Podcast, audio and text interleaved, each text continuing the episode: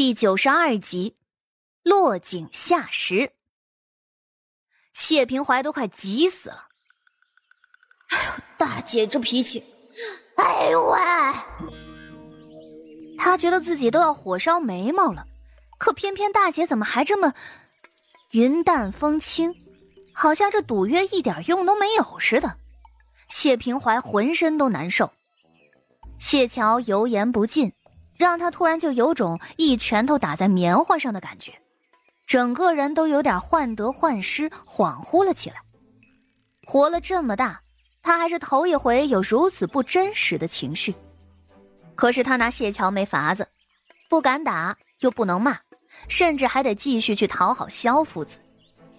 这整整一天了，他连萧夫子的面都没见到，而谢桥打赌的事儿。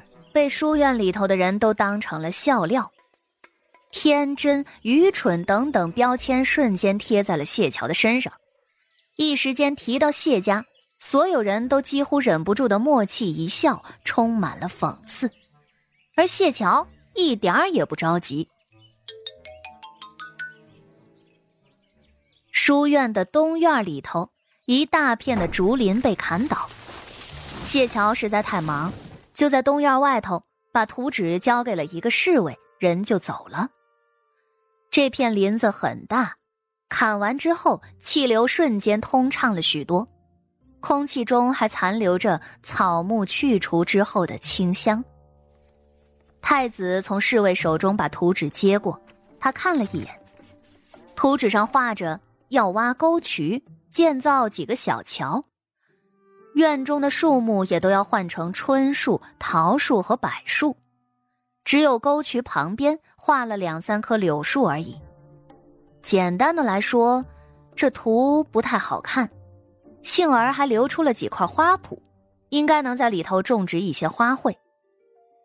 赵玄景看完也不拒绝，就按照谢姑娘画的这些去做，不准更改。他人呢？走了。周侍卫十分干脆的回答，赵玄景垂眸，声不见底。今儿出门的时候，似乎听到外头在闹什么妾不妾的。殿下，那是谢姑娘替弟弟出头，然后和袁家公子顶撞了，然后不知怎么就打赌了。谢姑娘若是输了，就一顶轿子送去袁家做妾。赵玄景此时手中拿着一个玉盏。那展身翠绿，修长的手指若有若无的拂过展身，他面上没有一丝多余的表情，悠悠的声音问道：“哪个袁家公子啊？”回禀殿下，就是章台大学士长子的长孙，他父亲官职倒是不多高。哦，就是那个早些年说孤是废人的袁公子啊。哼。赵玄景轻笑了一声，带着几分冰冷。周卫宗愣了：“袁公子说过这话吗？他怎么不知道？”周侍卫一时有些懵，但是他和太子殿下好歹也是一起长大的，当时便明白了，太子殿下这是看那袁公子不顺眼了。那，小的让他家长辈好好教导教导他去。谢姑娘不是和他赌着呢吗？我听说是赌他声名狼藉。赵玄景轻笑了一声，声音带着几分清幽和冷漠。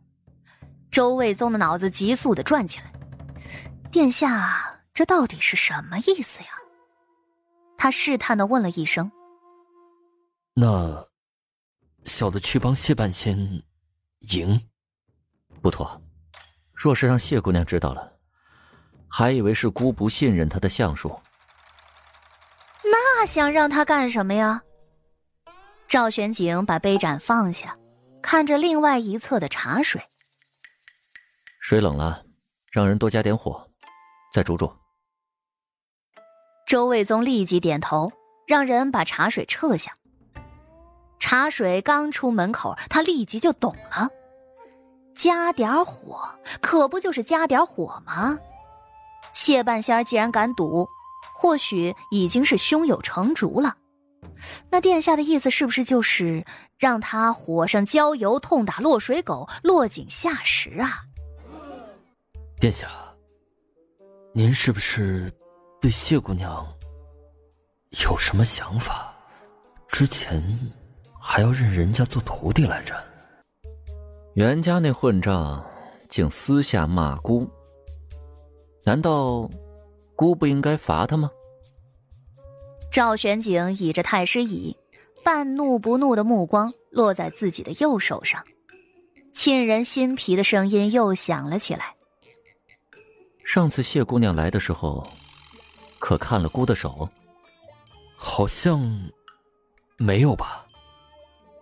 周卫宗仔细的回忆，好像是没有。赵玄景这才露出了几分笑意。是了。没有，都来京城了，怎么能不知道他这个太子是个废人呢？这世上的人，但凡见过他的，不管有没有胆子，总是会不由自主的将注意力放在他的右手上。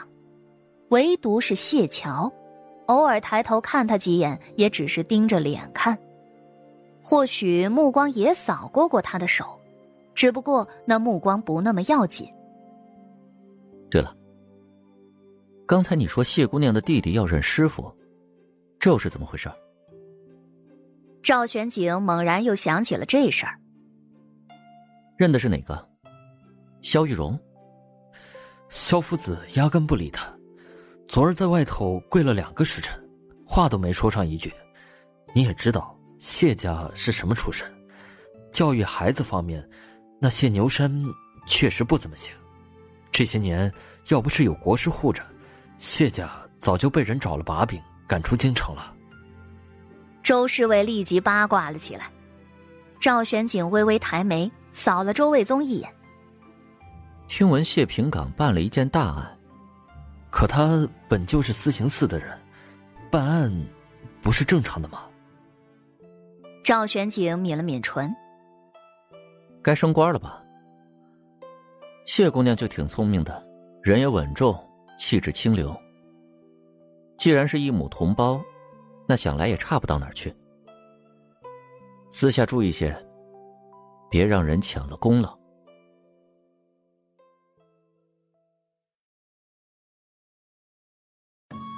本集就播讲到，感谢您的收听。去运用商店下载 Patreon 运用城市，在首页搜索海量有声书，或点击下方链接听更多小说等内容。